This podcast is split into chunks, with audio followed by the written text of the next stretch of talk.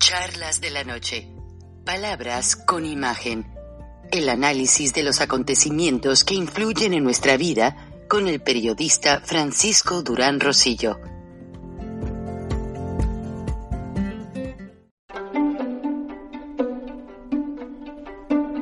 Frank Durán Rosillo eh, te saluda y los saluda a todos ustedes, su amiga María Celeste Raraz, para invitarlos a que se suscriban a mi canal de YouTube María Celeste Raraz, tal como mi nombre, donde les informo todas las semanas eh, sobre entrevistas que tienen un tema que ayuda a mejorarnos como personas y de paso son interesantes. Las pueden encontrar en mi canal de YouTube, así que los espero. Y se suscriben gratis.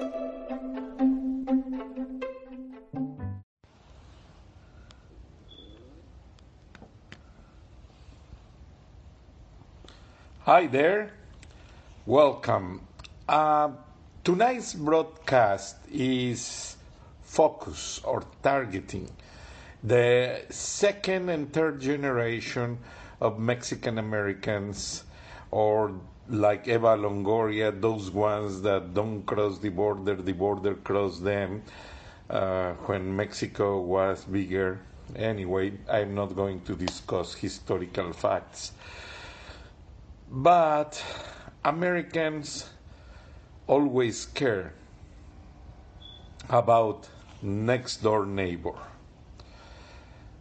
For them, it's very important select a nice neighborhood to live uh, on a better area. For the schools, schools are very important for Americans. Choosing, uh, ch- uh, choosing the right school is like acquiring a golden future for their kids.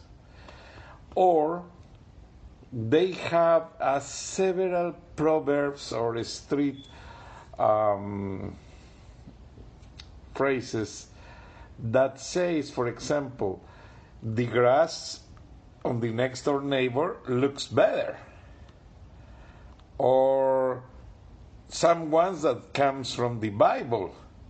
Love your neighbor as you love yourself. Or for example one day i have a, a problem with a water hose. I was waterizing my yard and one of the hoses broke and sparkled water all over the road. And immediately, one of my next door neighbors crossed the street and came and asked me what's happening, if they can help, etc. America is a country where their citizens always care about neighbors, but not for gossip, not for affect them, not to uh, buy a better car than the one they have. No, no, no, no, no. Americans are a very progressive society. Uh, they always like you stay well because if you stay well, they are going to live better. For ex- another example, if you paint your house every four years, it's obvious that the next door houses are going to look better. Also, when in America every year people try the depreciation of neighborhoods because it happens in sometimes they use the condition of the neighborhoods. And is, if, if a person likes to sell their own house is not your own house condition the one that is going to rule the price only? Is also other neighbors around other houses around the ones that are going to rule the price. For example, in many neighborhoods, We have a homeowners association that I consider helpful in sometimes because they don't allow live more than one family in a house.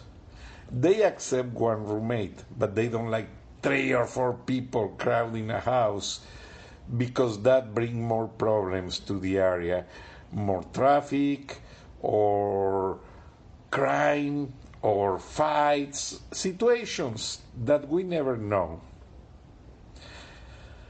That second and third generation of Mexican Americans understand me better because they are familiar with these examples I am giving tonight. But the best example I want to bring under your attention, attention is the country next door in the neighborhood. We have a trade agreement that begins in the 1980s called NAFTA, North American Free Trade Agreement between Canada, United States, and Mexico. Recently, last year or two years ago, is being renewed and called T-MEC. But this consistently is the same commercial agreement, the same commercial exchange that makes the most important commercial uh, agreement in the world because America, Mexico, and Canada exchange products, services, and many things in many fields that enhance, enrich, enrich technology, gastronomy, agriculture, construction, many situations that uh, are putting a brick to build a better America.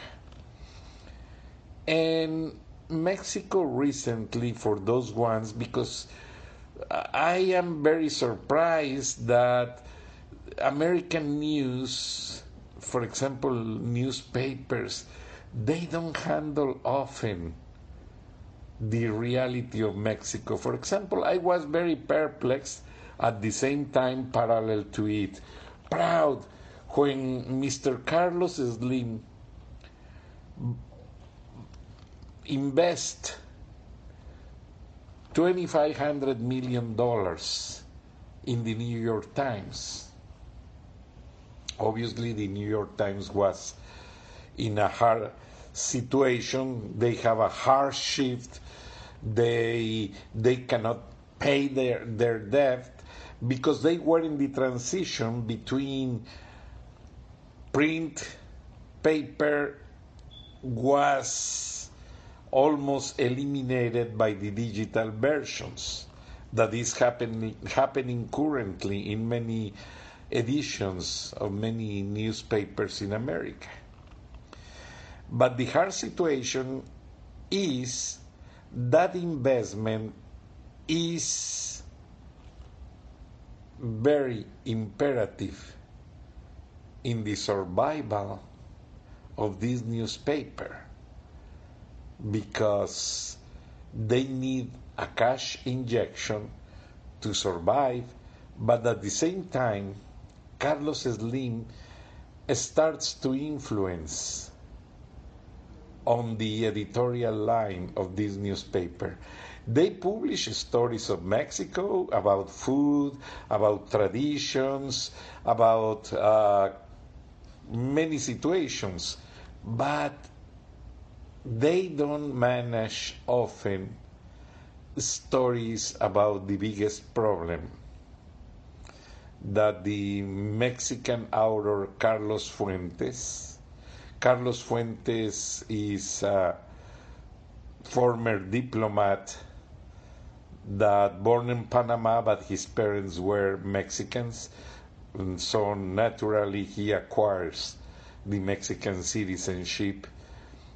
And he considered Mexico the largest, um, the, the border Mexico US, the largest bleeding scare in the world.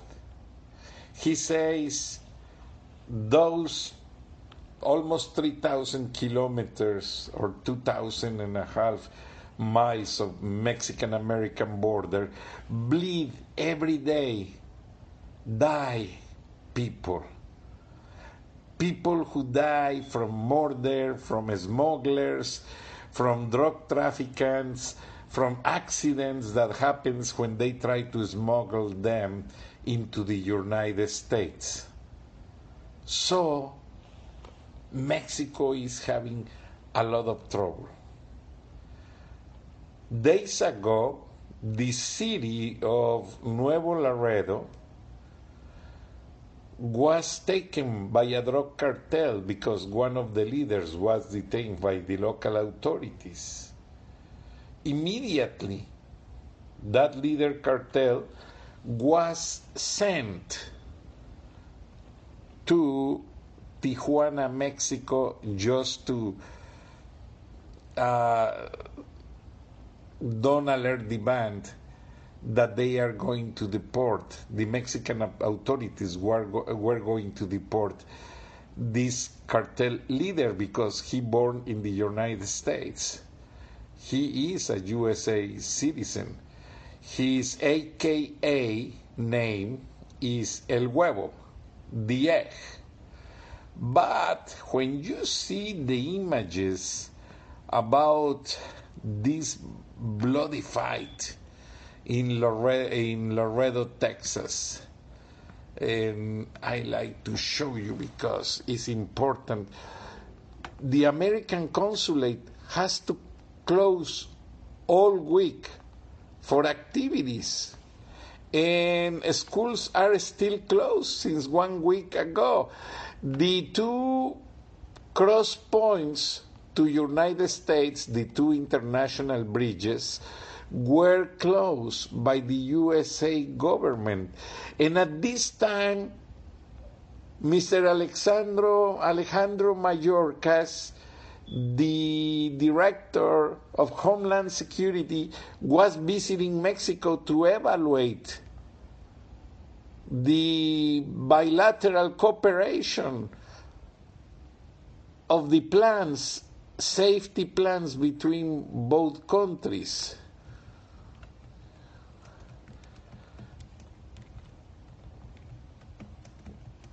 And Mexico has to give the arm to twist because Mexico is already considered by many governments a narco state. And the economy, unfortunately, is becoming to be very influenced by the drug cartels Mexican drug cartels are the ones that most money laundry in the world. And they are approaching the big fashion of encrypted currencies that open for them a huge opportunity to launder money without report, without trace, uh, and look, have an idea about the gunshots. Nuevo Laredo, Tamaulipas has to close an important sector of the most important streets because many trucks and vehicles were destroyed by the machine guns shots and the, the fight was not between one or three members. No, they were an army, an army of drug dealers that came to the street with machine guns and caliber 50 machine guns mounted in armored trucks to sustain this fight. Finally, by a mistake of the cartel, El Huevo, uh, the personage or the character most known under this nickname, was detained by Mexican authorities, but they don't like they don't like to keep this criminal in Mexico. Also, the military has injured people, they have losses, and the military installations. Look, the headline of this Mexico deports El Huevo, suspect gang leader, to U.S. After arrest sparks attacks. His capture generated armed attacks by his gang and the Northeast Cartel against 22 military inst- installations and collateral damage to a U.S. consulate, authorities say. And they describe the whole fight. And as that fight happens weeks before, happens another fight in the state of Zacatecas, in the state of Puebla, in the state is is a huge list of states where the organized crime and the drug cartels have taken the control. And obviously they don't do in a safe mode they kill people. They kill everyone who they, do they consider enemy. And they don't care. They they murder good people because what they do is they mount the 50 caliber machine gun or several men with machine guns in a truck and everyone is shooting people on the sidewalk and it's unacceptable it is why tonight broadcast is in English because I like to hook the attention of these Mexican Americans, second and third generation, and sometimes they don't speak Spanish anymore. They don't care about Mexico. They feel USA citizens. Yes, you are. But it's good that you have an idea what's going on because in many cases American government don't like to intervene directly because Mexico is a next door nation. And American government don't like to be accused of interventionist but when citizens request from the government use more safety measures on the border, control more the machine gun sales to Mexico, they take care. It's important the decision of USA citizens is very influential about the bilateral relationship. Is not an affair between Mr. Biden and Mr. Lopez Obrador. No. It's a relationship of a countries that were 50 million Mexican Americans have their roots in Mexico, and also a lot of Americans have their roots. A lot of Americans who lives in Mexico have their roots in America. For example, San Miguel de Allende, parts of Cancun, Puerto Vallarta are places where a lot of Americans has their their rest home or they spend the winter up there. to skip the bad weather. So they back to America when the weather gets better. But Mexico is losing a battle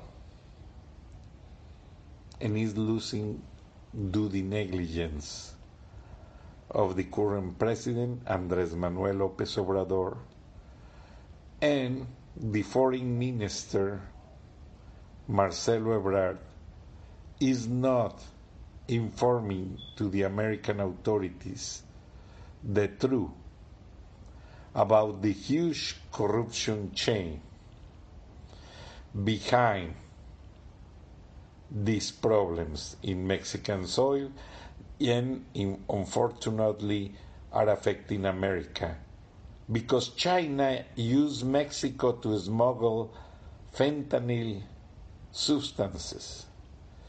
With those illegal substances, Mexican drug cartels make pills of fentanyl. They smuggle to United States and just in 2020, more than 100,000 young adults passed by an overdose of fentanyls.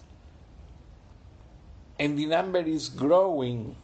And President Biden is so worried about that. But nobody can help better, like the American families and some of those American families who have their roots in Mexico, you, you have to enhance the border protection and help President Biden to stop the illegal pass of drugs on the border. Tonight, that is the essential part of the message.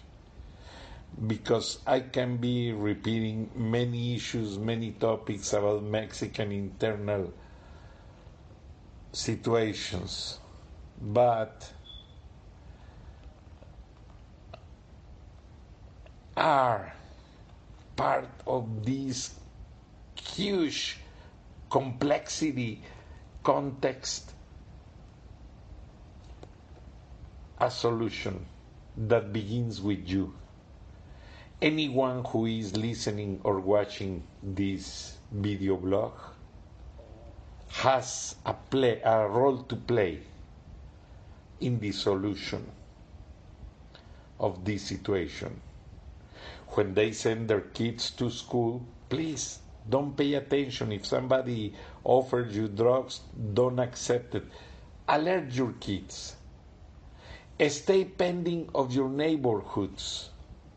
If you see people that don't live there coming in, alert the authorities, alert your kids, and help with a grain of sand to make America and Mexico good countries and good neighbors again. Thank you so much for your attention, and I'll see you tomorrow in another episode of Night Timeline Talks. Have a good night.